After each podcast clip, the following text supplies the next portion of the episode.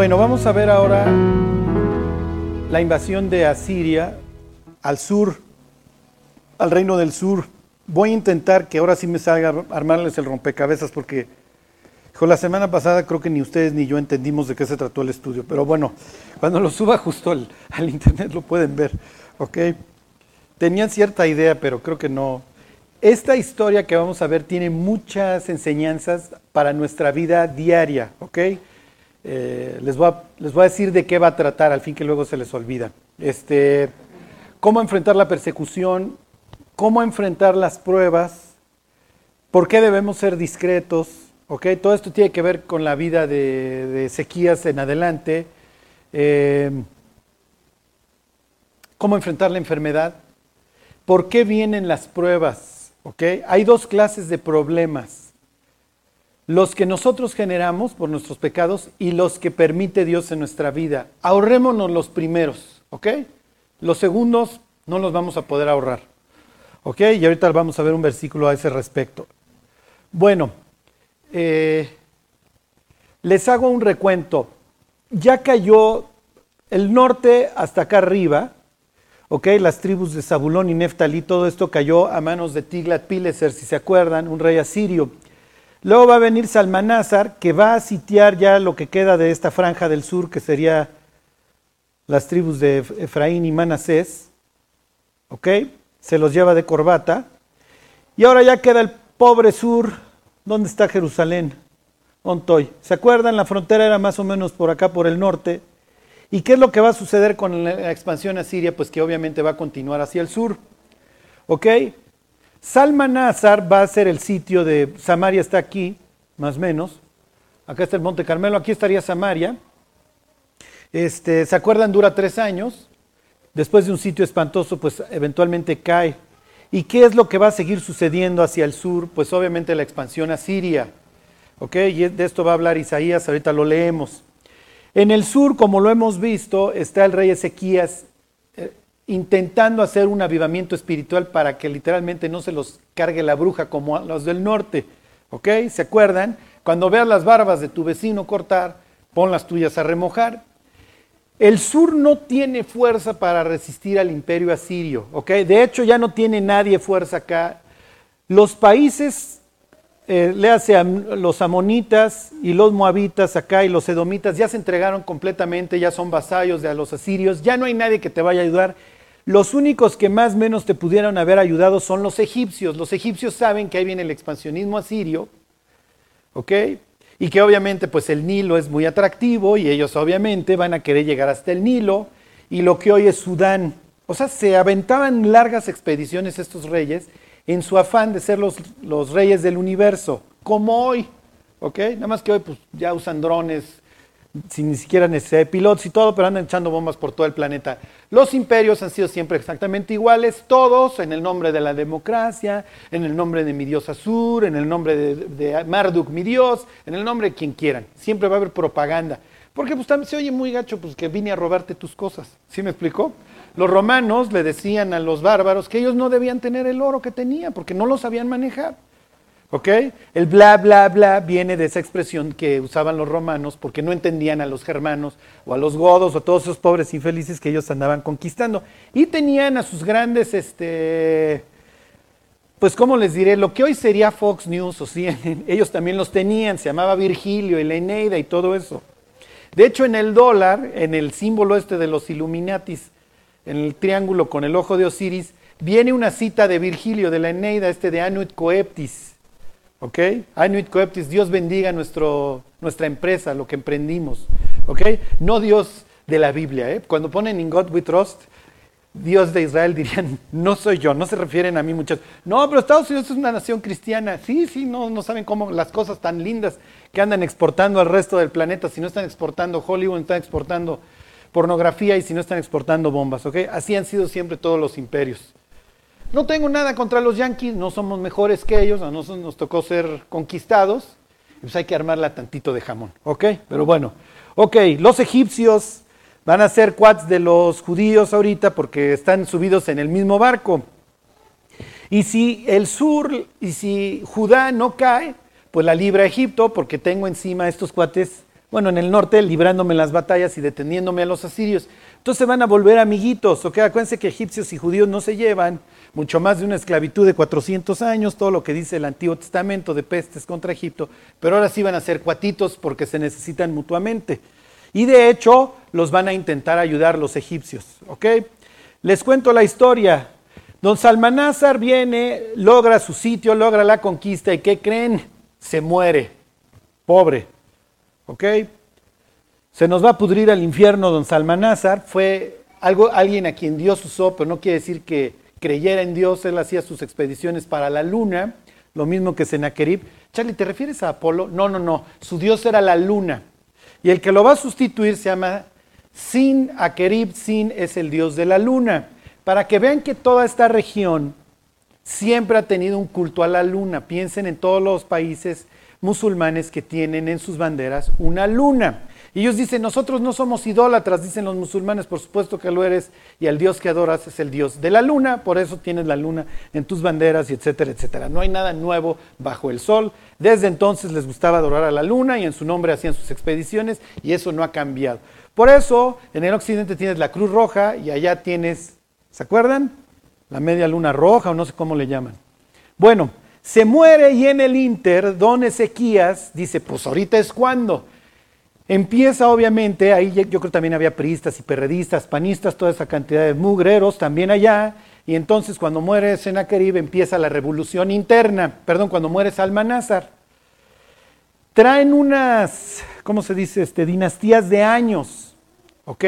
Y ahora va a haber un cambio de dinastía con Sennacherib y luego, y luego este, perdón, con Sargon y luego su hijo eh, Sennacherib. Muere y va a ascender al trono Sargon. ¿Ok? Bueno, ¿qué es lo que sucede cuando Sargon va a ascender al trono? Como muere el anterior, los otros pueblos, pues les viene, como este es el instante, muchachos, y los babilonios que andan por acá se levantan contra los asirios, y en ese instante dice Ezequías, ahorita es cuando, y esto es lo que vamos a leer. Bueno, dice, ahí están, 18. Viene aquí lo increíble del rey Ezequías, 18.5, y no lo va a decir de dientes para afuera la escritura, es verdad esto, ¿ok?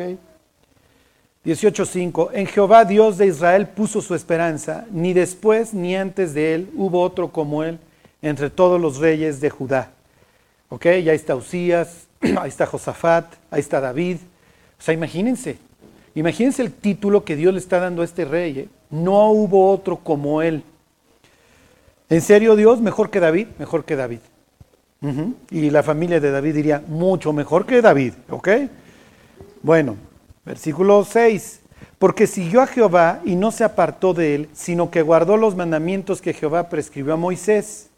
Hace la Pascua, la purga, destruye todos los altares nacionales, etc. Piensen, ¿ok? Piensen por un segundo. O sea, imagínenselo que se levantara, ya no olvídense en todo el territorio nacional, pero en el centro, vamos a decir, Estado de México y el Distrito Federal. Ya todos los otros ya se los llevaron los yanquis, queda nada más una sección chiquita. Y el gobernador, presidente que asciende al trono, empieza a barrer con todos los altares de las virgencitas de la Santa Muerte, todos los altares que se va encontrando, tira todas las basílicas, todas las iglesias. Piénsenlo, lo que hizo este tipo. Se dedicaba a tirar todos los altares. Y está el avivamiento que hay, que la misma gente, ¿se acuerdan? Empieza a destruir sus ídolos. A veces pensamos, Charlie, es Israel. Sí, pero ¿se acuerdan el estado que, en el que dejó espiritualmente el papá? Sí. Si hubiera un guadalupano, se hubiera asustado de cómo vivían los judíos. Hubiera dicho, yo pensaba que era idólatra. Ajá. Cada vez que Palencia se levantaba la playera y enseñaba el idolatro, yo brincaba. Esos cuates están peor. Y de repente asciende el trono uno y dice, miren muchachos, a los del norte se los llevó el tren por haber dejado a Dios. Vamos a tirar todos los ídolos que no son dioses y vamos nada más a adorar en un solo sitio. Lo más probable es que la gente lo tirara de loco, escondiera los ídolos, se les pusiera nombres cristianos y luego los vuelve a sacar. Pero no, es lo que hacen. ¿Ok? Por eso es que la Biblia dice, nunca hubo uno como él, porque logró generar un avivamiento no solamente personal, sino también nacional. Ok, Versículo 7, Jehová estaba con él, misma expresión que usa la Biblia para José, ¿se acuerdan? Y a donde quiera que salía prosperaba, la misma expresión que José. Él se rebeló contra el rey de Asiria y no le sirvió. Uh, ok, fuerte. A ver, regrésame, Juanito. Lo que sucede es que aunque ustedes no lo crean, cuando este se le revela al rey de Asiria, le hacen este caso Sargon porque pues además ya pues, se murió Sennacherib, en lo que hay revuelta y aquí ya se levantaron los, los babilonios, pues yo también aprovecho. Se extiende a toda esta zona que había sido conquistada ya por los asirios. Imagínense, ya tienes todo el occidente a los filisteos conquistados por los asirios, los tienes encima. Y este tipo sale con la embajada de que ya no se les va a someter y ya no les va a pagar tributo. Hasta cierto punto don Ezequías está loco, ¿ok? Bueno, ¿qué dice? Versículo 8, lo que le estaba diciendo. Hirió también a los filisteos hasta Gaza y sus fronteras, desde las torres de las atalayas hasta la ciudad fortificada.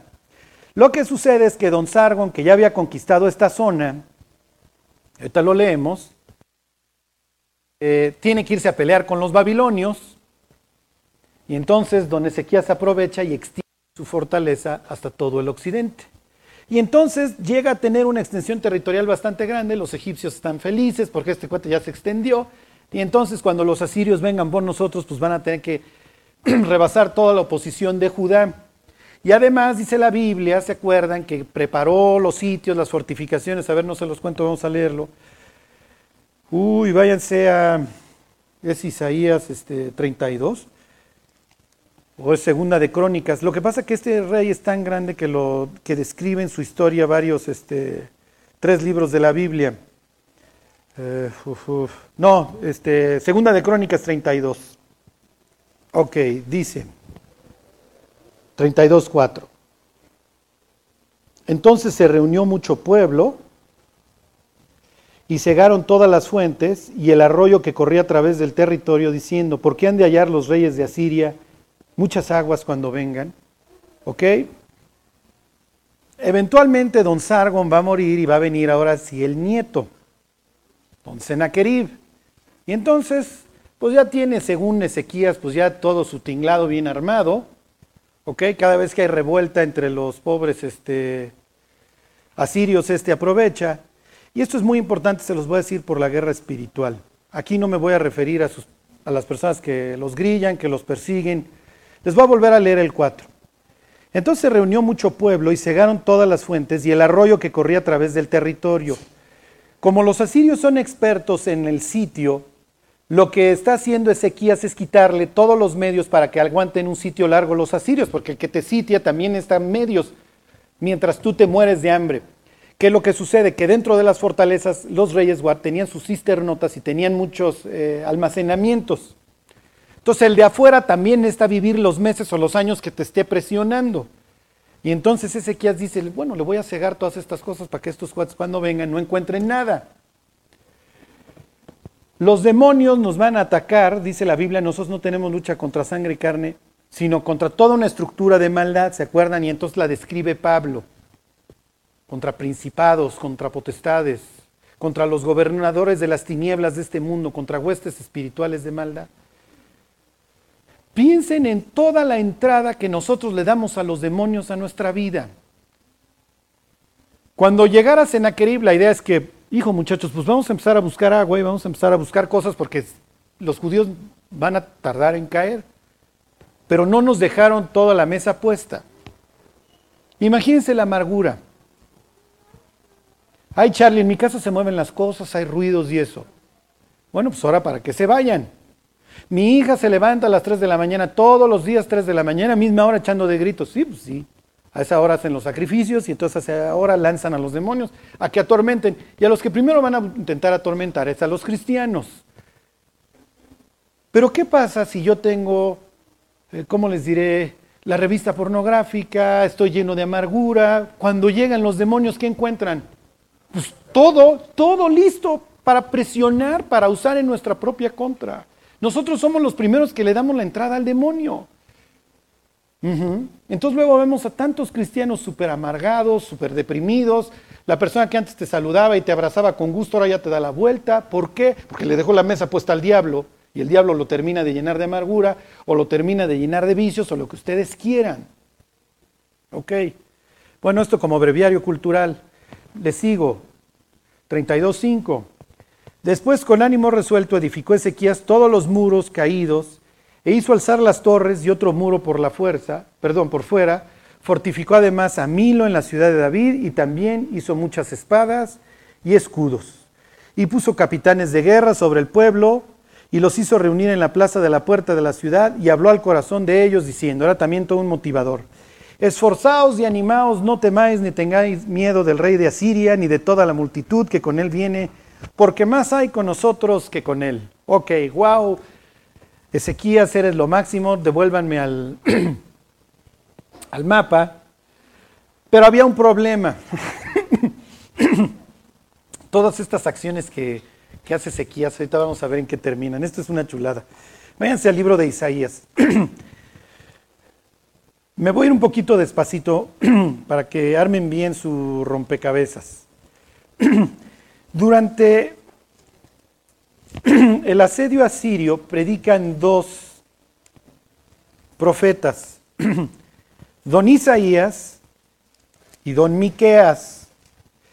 Si ustedes entienden toda esta historia, van a poder entender muy bien el libro del profeta Isaías. Leer Isaías así de forma aislada, sin saber qué está pasando, es bien difícil.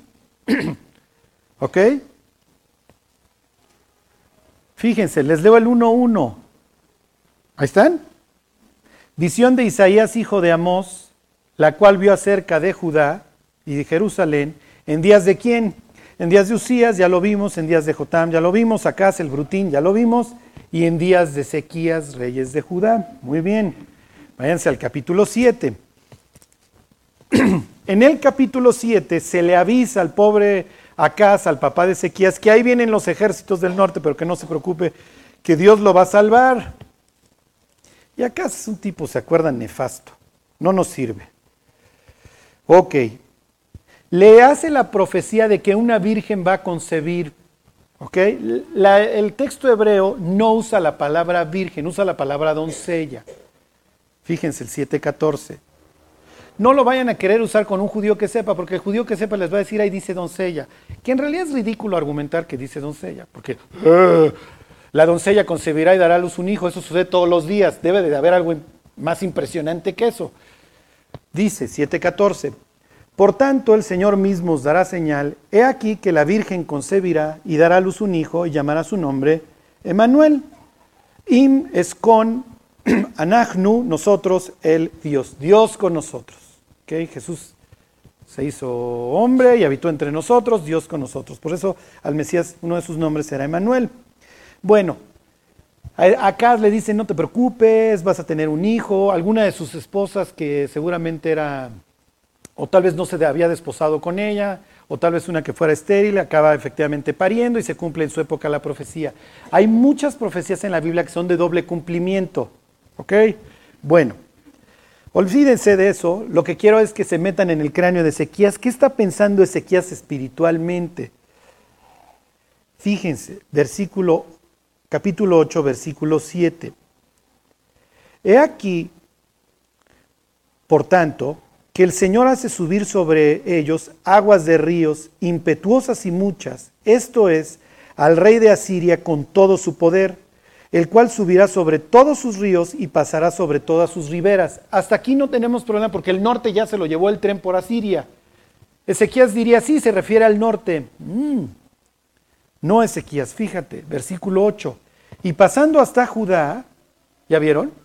Le está avisando Isaías que el rey de Asiria va a llegar inclusive al sur. Y pasando hasta Judá inundará y pasará adelante, y llegará hasta la garganta, y extendiendo sus alas llenará la anchura de tu tierra, oh Emanuel. Y es efectivamente lo que sucede. Devuélvanme al mapa.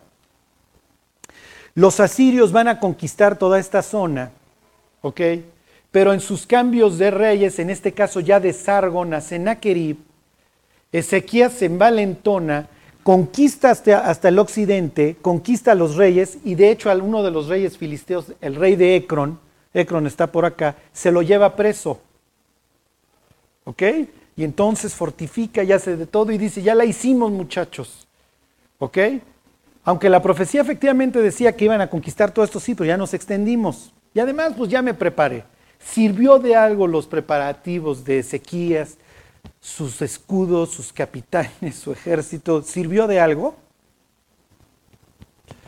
Ok. Fíjense, ya le dice, se los va a llevar el tren, mis cuates. Me voy a brincar al 9, bueno, al 13. En esta profecía de que los asirios, al 8.13, capítulo 8, versículo 13, van a conquistar todo el sur, Dios les da una pista, si así lo quieren ver les dice, a Jehová de los ejércitos, a Él santificad, sea Él vuestro temor y Él sea vuestro miedo. Ok, eso es muy fuerte. ¿Por qué? Devuélvanme al mapa. Fíjense, dos veces utiliza la palabra miedo. Y les pregunto, ¿cómo vivimos hoy? Piensen cada vez que y dicen, no, ya no quiero ver las noticias, ya no, sé si a ustedes les llegue esas de Uno TV, o los que estén inscritos a algún periódico. 20 mm, descabezados, 40 descabezados. Matan a fulano en la Hidalgo, matan a Mengano en la Narvarte, matan a... Y empiezas a vivir con ese miedo. Y la Biblia dice que el único miedo sano es el miedo a Dios. A este temed, decía Jesús, al que tiene poder de quitar no solamente la vida, sino después de haber quitado la vida, echar el alma al infierno. A ese temed. ¿Se acuerdan? Es natural que todos los que durante años estuvieron escapando del asedio asirio llegaban contando unas historias de terror de lo que es un sitio. No, mira, yo estuve ahí y fulana se comió a su hijo una mañana que ya no soportó el hambre y estaba enloquecida y no la podíamos detener. ¿Ok? Y cuando los asirios vienen y conquistan toda esta zona, ahí te van, Vivianito, ¿qué piensan los últimos resquicios? Mm, nos va a llevar el tren y nos va a llevar el tren bien gacho. ¿Y qué es lo que el mensaje que manda Ezequías? Acuérdense lo que está diciendo aquí el profeta, muchachos. Nada más tengan el temor a Dios. Es la única forma de que vamos a salir bien librados. No solamente nosotros, también nuestros intestinos, ¿eh? también nuestro colon. Piensen, ¿por qué nos morimos de úlcera y gastritis y ¿cómo se llama este cuando tienes colitis, colitis nerviosa? Porque nuestro temor no es Dios. Y le tenemos temor a todo, y en esto me incluyo menos a Dios. Y, si, y de ahí es donde llega Dios, dice mis cuates, si el único temor que tuvieran es de ofenderme a mí, y se dejaran de estar preocupando de qué va a pasar mañana, de si los van a correr o no los van a correr, de si fulano está hablando mal de ti o no está hablando mal de ti, si nada más tuvieran temor de mí, no tendrían colitis nerviosa. Porque el único temor sano es el temor a Dios. De hecho, la Biblia dice que si tú tienes ese temor, eres una persona que sabia, exactamente. ¿Y qué hace Ezequías? Lo compra, se la cree. Sí, muchachos, vamos a tener temor de Dios nada más. Lo cree inmediatamente, no lo cree como lo creemos todos, en teoría, hasta que ya tiene la bronca encima. Porque ¿qué es lo que hizo el brutín de Ezequías? Ezequías va con los egipcios y dice, ¿cómo vamos muchachos? Fíjense, ya conquisté todo esto, ya me llevé encarcelado al rey de Ecrón, ya somos super acá. ¿Y qué le dice Isaías, váyanse al capítulo 30. No, mi gran Ezequías, qué bueno que estés esforzándote y le estés echando ganas y estés ahorrando y te estés cuidando. Cuando te va a llevar, cuando la huesuda te va a sacar a bailar, te va a sacar a bailar. Ajá. Ey, no está mal lo que hizo Ezequías, ¿eh? Y a dónde voy y a dónde va a ir esta historia es que hay problemas que nos van a rebasar. Y ahorita vamos a ver cómo enfrentar a los que nos odian, ¿ok? Y es bastante contraindicado, es distinto a lo que pensaríamos. 31. Le dice don Isaías a Israel y a su rey, bueno, en este caso a Judá y a su rey. Hay de los hijos que se apartan, dice Jehová, imagínense Ezequías agarrando su caballo para irse a Egipto y, y hablar ahí con Tiraca, o no me acuerdo cómo se llamaba el faraón, dice, para tomar consejo y no de mí, para cobijarse con cubierta y no de mi espíritu, añadiendo, pues, van peor muchachos, pecado a pecado, que se apartan para descender a Egipto y no han preguntado de mi boca, para fortalecerse con la fuerza de Faraón y poner su esperanza en la sombra de Egipto. Como son cuatitos y son aliados, pues los egipcios nos van a salvar. Versículo 3. Pero la fuerza de Faraón se os cambiará en vergüenza y el amparo en la, en la sombra de Egipto en confusión. Tienes una bronca y dices, no, no, no, fulano me va a sacar adelante, es un funcionario público, lo que ustedes quieran. Y Dios dice, sigue confiando en las personas. Capítulo 31, se lo repite. Hay de los que descienden a Egipto por ayuda y confían en caballos, y su esperanza ponen en carros porque son muchos, y en jinetes porque son valientes, y no miran al Santo de Israel, ni buscan a Jehová. Ok, regresense a la historia, al capítulo 19, y discúlpenme que los haya yo, este, los ande yo paseando. Me dan ganas de decirle, Dios, ¿por qué no condensaste en una biografía la de Ezequías y nos dejas de mandar a Isaías y a Miqueas y todos estos? Ok, Dios dice, sí, pero para que más o menos se vayan aprendiendo que hay diversos libros de la Biblia, ¿ok? Bueno, ¿ya se regresaron a Reyes 18? Ok, ya está don Ezequías súper preparado, se murió Sargon, y ahí viene Senaquerib, pero mientras Senaquerib andaba arreglando sus otras broncas, ya me super fortalecí. No, hombre, ¿qué me va a hacer Senaquerib? Ok. Esto, fíjense que, que, que esto, es, es, una chulada, fíjense. Este, 18.13. A los 14 años del rey Ezequías, subió Senaquerib, rey de Asiria, contra todas las ciudades fortificadas de Judá, y qué? Y las tomó en cinco minutos. Don Ezequías, todos tus preparativos, en tres segundos bailaron break. No, ahora sí ya ahorré un chorro de lana, estoy increíble, no tengo la mejor chamba, mira qué bien me va y te llega una carta que dice, tiene usted cáncer terminal.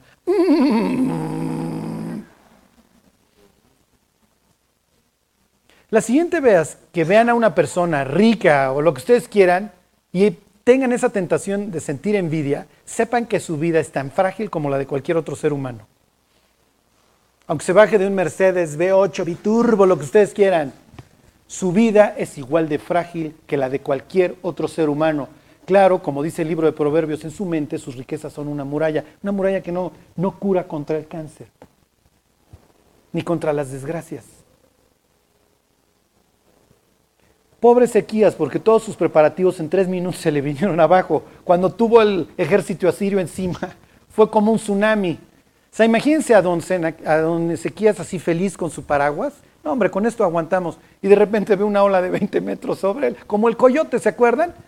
Mm, nada más vio cómo se empezó a hacer grande la sombra de la piedra y cuando volteó ya lo habían aplastado. Y los egipcios y tus ahorros y tus fortalezas y tus escudos no te sirvieron de nada, Ezequías. ¿Se lo toma para mal Dios? No, para nada. Simplemente no iba a funcionar. Oh, oh, Pobemas, versículo 14. Entonces Ezequías, rey de Judá, envió a decir al rey de Asiria que estaba en Laquis. Uy, regrésame al mapa. Laquis era el último bastión, ¿ok? para los mataditos, en el capítulo 1 de Miqueas, vienen todas estas ciudades sureñas que fueron cayendo ante Senaquerib. Entre ellas, obviamente, va a mencionar al, al Aquis, dijeran los Lajish, dijeran los hebreos. Acá, miren, aquí está Gat, esta es la Céfela. A ver, ¿le das la que sigue, Juanito? esta es la Céfela, ¿se acuerdan? Justo aquí a la altura de Hebrón está Laquis. Si tú quieres conquistar Jerusalén, lo que hizo Sennacherib es muy sabio. Vino arrasando todo el occidente, llegó por el sur a Laquis, que es el último bastión antes de irse contra Jerusalén. Jerusalén es una ciudad que está elevada, muy bien protegida, obviamente por eso sobrevivieron tantos años los jebuseos antes que David los conquistara, y obviamente David se establece ahí, porque era una ciudad gentil, no, se van a no va a haber bronca de que él se establezca ahí, ni sureños ni norteños se van a enojar, y militarmente está muy bien protegida. Y si la quieres conquistar es difícil viniendo desde acá, de acá, y entonces lado occidental es el bueno. todo este territorio disputado que es la Céfela, ¿se acuerdan? ¿Se acuerdan que Usías conquistó la Céfela? Lo ganan los asirios, ya los tienes aquí y ya los tienes en Laquis, que era la última fortaleza que tú querías que tomaran. A ver, para su cultura bíblica, váyanse a Segunda de Crónicas 11. Esto es nada más para echarle crema a la plática y que digan, wow, Charlie, ¿cómo sabes? Ok, pero que se acuerden que la historia lleva un hilo. Todos estos choros y estas historias que les estoy contando es para que ustedes entiendan qué está sucediendo en los evangelios con el protagonista, todo su origen judío, la historia de Israel, qué piensan los judíos de un Mesías, qué tiene que hacer un Mesías, a quién se le dieron las profecías mesiánicas. La profecía este de que el león va a vivir con el cordero y el niño va a jugar en la cueva del áspid y no va a morir de 100 años, ¿a quién se la dieron? ¿Eh? Al resto dice muy bien Genaro, ok, inciso A. ¿Alguien tiene una mejor idea? A Ezequías. Ok, todo el milenio, toda esta historia se la cuenta Isaías a Ezequías. Oh, ok, bueno, dice 11.5. Está hablando del hijo de Salomón, que, no, pues más o menos ahí quiso arreglar la situación cuando se pelea con el norte. Dice, y habitó Roboam en Jerusalén y edificó ciudades para fortificar a Judá, o sea, las estratégicas. Versículo 9. ¿Qué ciudades fortificó? Adoraim, oh, Laquis y Aseca. Entonces, ya aquí el cronista nos está diciendo que Laquis es una ciudad importante. Llegas en Aqueriba, Laquis, está a unos cuantos kilómetros, ya está bien cerquita de Jerusalén, y desde ahí le manda decir lo siguiente. Regrésense a este capítulo fatídico 18. No te sirvió Egipto, no te sirvió nada. Estás perdido, mi cuate. Bueno, no, antes vayan a Isaías. Ahorita vemos ya el sitio de Jerusalén. O bueno, no el sitio, sino el, el preludio del sitio.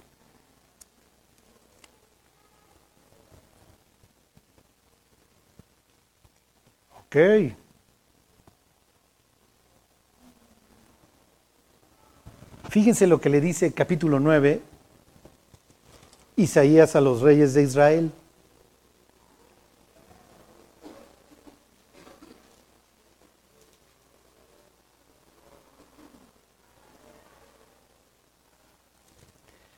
Dice 9.1, aunque los asirios van a extenderse en toda tu tierra, y ya se extendieron en el norte desde hace ya varias décadas, fíjense 9.1, mas no habrá siempre oscuridad para la que está ahora en angustia, tal como la aflicción que le vino en el tiempo que livianamente tocaron la primera vez a la tierra de Zabulón y a la tierra de Neftalí, pues al fin llenará de gloria el camino del mar, de aquel lado del Jordán, en Galilea de los gentiles el pueblo que andaba en tinieblas vio gran luz. Los que moraban en tierra de sombra de muerte, luz resplandeció sobre ellos. Regrésenme al mar. ¿Por qué le dice esto Dios a los sureños? ¿Le das el mapa de arriba, Juanito? Esta zona, la tierra de Zabulón y Neftalí y Galilea de los gentiles, lleva en tinieblas hace años. Porque ya tiene tres reyes asirios que los hubieron conquistado y viene esa promesa que escuchan los reyes de Israel, entre ellos Ezequías. No te preocupes, algún día todas tus broncas van a terminar y va a venir la paz verdadera. Va a venir quién? El Mesías 9:6. No, no, no, no, no le pongas el versículo, es que quiero que vean esto. Además, este ya se lo saben de memoria de los villancicos. Porque un niño nos es nacido, hijo nos es dado y el principado sobre su hombro y se llamará su nombre admirable, consejero, Dios fuerte, Padre eterno, príncipe de paz. Va a venir el Mesías y arreglará todos los problemas. Y esta zona que habita en tinieblas va a haber gran luz. ¿Por qué predica Jesús toda su vida aquí? Bueno, sus tres años de ministerio. Por Isaías 9, 1 y 2. La Biblia decía que cuando naciera este niño, que es Dios, por eso le llama Dios fuerte, Padre eterno, príncipe de paz. Si conoce algún testigo de Jehová, léanle, por favor, Isaías 9:6, que andan con la embajada de que Jesús no es Dios. ¿Ok? Cuando viniera el Mesías, cuando naciera el príncipe de paz, su ministerio iba a tener lugar en Galilea de los gentiles. Por eso es que Jesús vive ahí.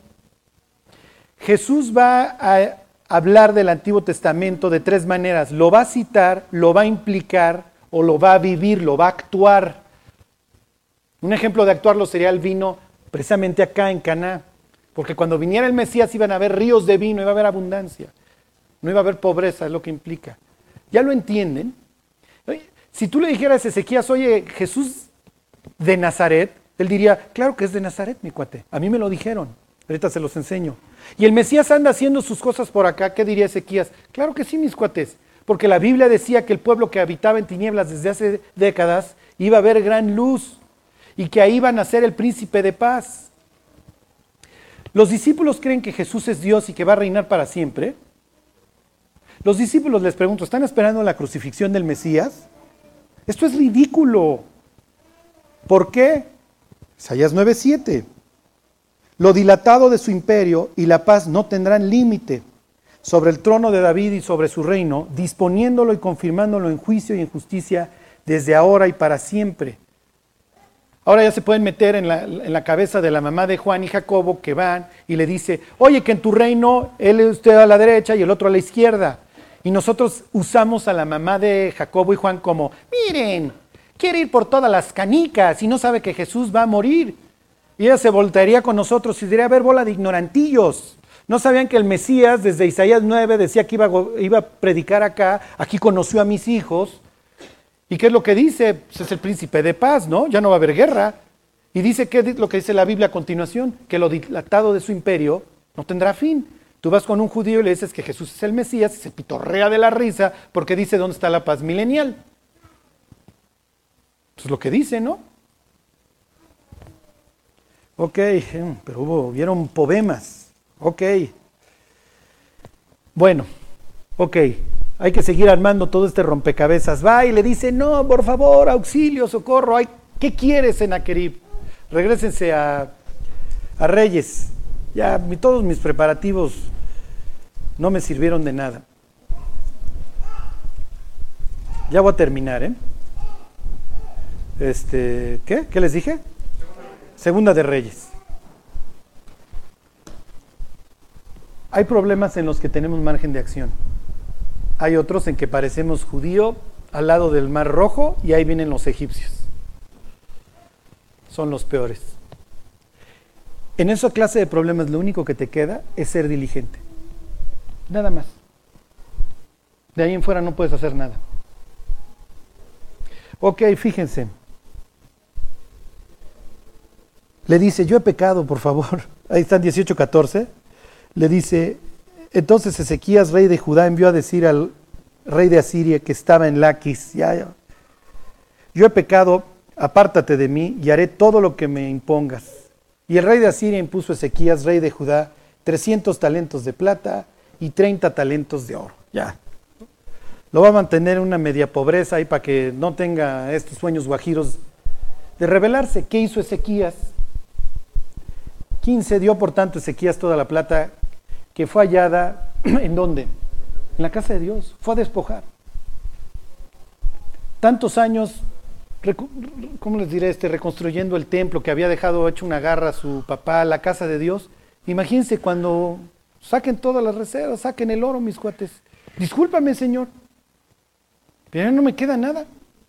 Y la otra opción es morir. Hay personas con las que, como dice la Biblia, tú puedes estar en paz en cuanto depende de ti. Dice Pablo, estad en paz con todos los hombres, coma, no, en el texto griego no vendría la coma. En el nuestro sí viene, en cuanto dependa de vosotros. Y hay gentes que te van a alucinar, hagas lo que hagas. Si dijiste porque dijiste y si no dijiste porque no dijiste. ¿Qué puedes hacer con esas personas? Les puedes dar todo el oro de tu casa, te van a seguir alucinando. ¿eh? Entonces, ¿qué hacer? Versículo 17. Después el rey de Asiria envió contra él, contra el rey Ezequías al Tartán, al Rapsaris y al Rapsacés.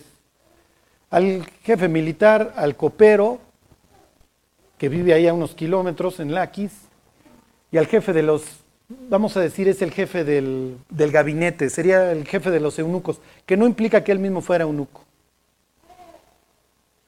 Y habiendo subido, vinieron y acamparon junto al acueducto del estanque de arriba en el camino de la heredad del lavador. Luego les platico por qué. ¿Sí pudiste pegar las fotos, Juanito? Ok. Aquí termino. Este es Jerusalén. Toda esta zona no. Lo más probable es que más o menos llegamos hasta acá en la época de Ezequías por la cantidad de inmigrantes. Aquí vive el rey, ¿ok? Y en alguno de estos muros se va a parar el líder militar asirio y les va a decir, mis cuates tienen de dos. O se entregan en este mismo instante o los vamos a arrasar. Y lo dicen en hebreo. ¿Ok? Y entonces los embajadores que había mandado Ezequías al muro, cuando estos cuates están amenazando y los vamos a arrasar y los vamos a matar, le dicen, no, no, no, porfa, háblanos en, en arameo porque te entendemos. Deja de hablar en hebreo porque estás generando precisamente pánico en la población que te está escuchando. Métanse ahorita en la cabeza de gentes que llevan durante años escuchando las historias del sitio del norte. Lo peor, llega este tipo, se para en algún sitio de este muro y empieza a decir, se los va a cargar la bruja como se los cargó a los del norte, entréguense ahorita. Y tú estás cargando a tus hijos como está ahí Eric cargando a su hijo. Le puso Mateo, ¿va? Mateo. Mataná en hebreo quiere decir regalo, es el regalo que Dios le dio. ¿Ok? Y entonces está Eric ahí escuchando todo esto y diciendo, hijo, que se me hace que nos vamos a morir. Pero el embajador este les da la opción. Si quieren, ahorita entréguense. Ya, no pasa nada y tú eres Eric y estás cargando a tu hijo. La otra opción es que aguantes un sitio de años y que el día de mañana lo quieras ver con ganas de comértelo. Y que sabes que en el instante que el muro se quiebre, ese niño a los años que tenga se lo van a llevar de esclavo, lo van a estrellar contra las paredes, es lo que hacían. Esa expresión está ahí en el Salmo, ¿se acuerdan? 137 o 132. y te dicen, bájale y salte, mi cuate. O la otra opción es que le creas a las sandeces que andan diciendo tu rey, que ya me entregó además de su propio templo las cosas. ¿eh? Y el profetilla es el loco enfermo mental. Además, ¿no es este el cuate que les quitó sus chances de adorar en todos los altares? Es lo que dice literalmente. ¿No fue el rey Ezequías el que quitó los altares de Judá diciendo, solo en este templo adoraréis? Qué horribles son esas pruebas. O esas personas en donde no importa cuánto te humilles delante de ellas y les digas, no, discúlpame, y que dicen, me vale que te disculpes y te puedes disculpar cien veces. Te voy a hacer que más te humilles y que pises el polvo. Y la pregunta es, ¿por qué lo permite Dios? ¿Y qué está pensando Dios de toda esta escena? Porque obviamente su casa está acá y aunque ya diría Dios, ya me la hicieron más austerita muchachos, pero sí estoy viviendo con ellos, se han portado bien. ¿eh? Nada más este versículo. Fíjense, 18-27. Contesta el Rapsaces. ¿Me ha enviado mi Señor para decir estas palabras a ti y a tu Señor? y no a los hombres que están sobre el muro expuestos a comer su propio estiércol y beber su orina y beber su propia orina con vosotros. Cuando dicen, no, no, cámbiale al arameo. No, si son estos cuates los que se van a comer su estiércol con ustedes, ¿eh? Como lo, hicieron los de allá del norte. Todas esas historias las has estado escuchando. Has visto los relieves asirios, lo que le hacemos a las personas. ¿Y qué hicieron? Aquí viene la lección. ¿Qué hacer cuando me persiguen? No le contestaron. El pueblo de Judá va a quedar en los anales de la historia, de la historia siria, porque toda esta historia es igualita. La conquista de Laquis, Sennacherib la, la presume, este, la ida a Egipto, Todo está ahí en, en la historia. Dejaban sus cilindros con todas sus conquistas. Todos los historiadores incrédulos que ven estas historias como ridículas, todos coinciden en una cosa.